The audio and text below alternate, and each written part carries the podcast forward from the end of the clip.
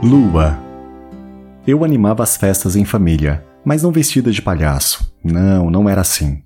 Eu fazia melhor, eu era o Michael Jackson. Eu dançava Moonwalker. Tinha até um ritual de preparo para dançar os passos da lua.